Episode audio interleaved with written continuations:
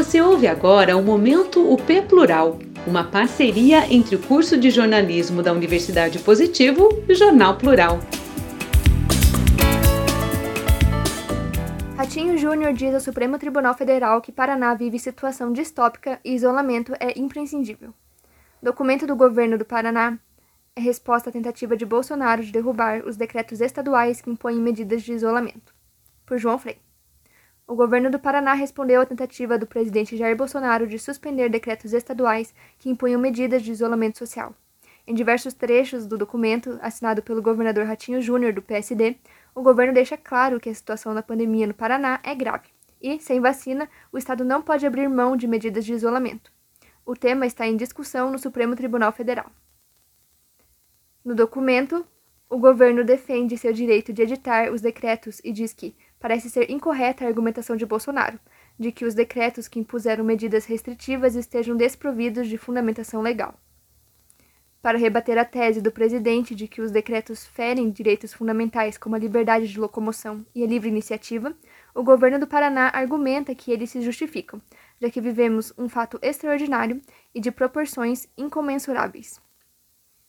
Em um trecho da resposta, também subscrita pela Procuradora-Geral do Estado, Letícia Ferreira da Silva, e pelo Procurador Ramon Oai Santos, é dito que o grau de contagiosidade da Covid e sua crescente letalidade nos conduziram a um cenário verdadeiramente distópico, em que hospitais e unidades de terapia intensiva ficaram lotados, em que pessoas das idades mais diversas estão rapidamente indo óbito, e em que os sistemas de saúde estão pressionados a um nível alarmante.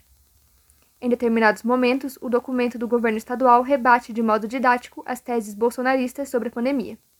Nele está escrito que é bastante simples compreender a medida, pois a restrição de circulação de pessoas diminui significativamente a presença de pessoas nas ruas, evitando aglomerações, festas clandestinas e até acidentes não correlatos com a Covid-19, mas que, igualmente, concorreriam para a escassez de leitos e de vagas nos hospitais. Ao concluir, o governador ainda diz que o abandono das medidas de isolamento só será possível com a evolução da vacinação.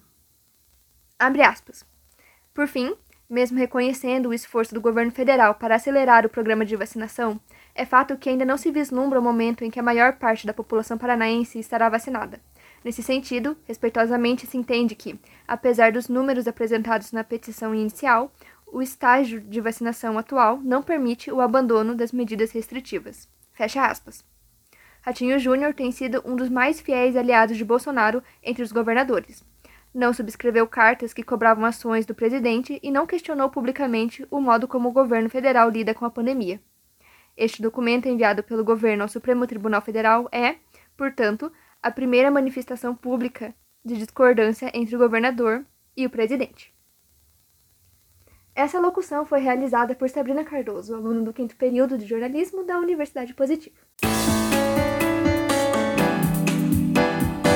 Você acabou de ouvir o Momento P Plural, uma parceria entre o curso de jornalismo da Universidade Positivo e o Jornal Plural.